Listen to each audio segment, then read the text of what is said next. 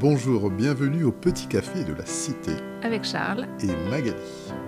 On discute souvent de la Bible autour d'un café avec Magali et on se dit pourquoi pas lancer une invitation à participer à ce partage. Alors Magali, ce matin tu as fait irruption dans la chambre en me disant ah, Charles, il faut absolument que je te dise quelque chose. Oui, parce que j'étais en train de lire euh, dans 1 Corinthien et ce verset m'a vraiment frappé, le verset de le chapitre 15, verset 10. Par la grâce de Dieu, je suis ce que je suis, et sa grâce envers moi n'a pas été vaine, loin de là.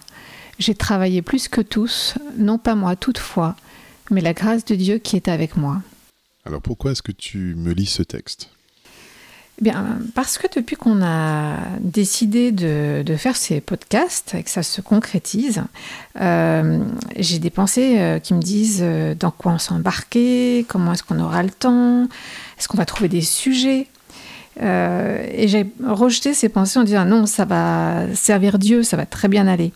Et en, disant, enfin, en lisant ce texte ce matin, euh, je me suis dit, ah ben voilà une réponse. Euh, ce n'est pas nous qui travaillons, mais la grâce de Dieu qui est avec nous, et donc on est capable de le faire. Oui, il faut être sensible à ce qui est sur notre cœur et ne pas mettre de côté les bonnes idées qui pourraient arriver. Ça me fait penser que l'œuvre de Dieu commence souvent par euh, des petites choses. Il faut simplement le suivre. Ce qui me fait réagir aussi dans ce texte, c'est que Paul se considère comme le moindre des apôtres. Alors lui, l'apôtre Paul, parce qu'il a persécuté l'Église de Dieu. Il dit bien par la grâce de Dieu, je suis ce que je suis.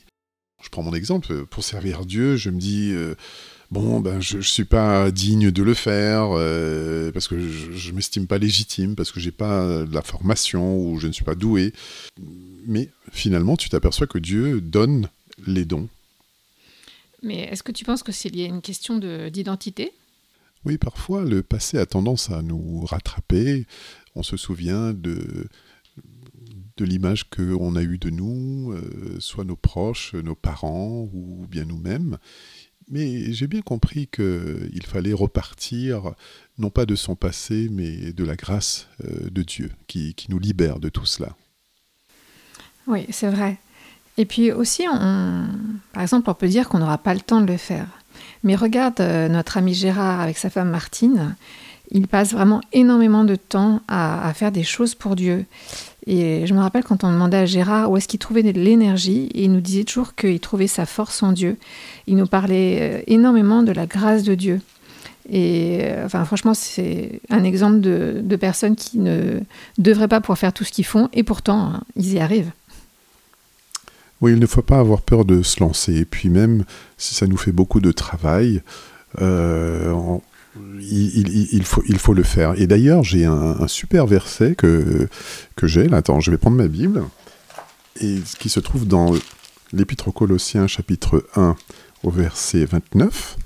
Euh, Paul écrit ceci C'est à quoi je travaille en combattant avec sa force qui agit puissamment en moi. Et, quand tu lis dans l'original, il dit en combattant avec son énergie, bien sûr l'énergie de Dieu, qui agit en moi avec puissance. Tu vois, moi, ça me, ça me conforte parce que je me dis très souvent que face à des pensées négatives ou de culpabilité, de découragement, il faut revenir à la, à la parole de Dieu, relire un verset qui nous a parlé euh, en lien avec la situation que l'on vit. C'est vraiment important. Et c'est pour ça qu'il faut noter dans les petits carnets euh, des versets qui nous parlent.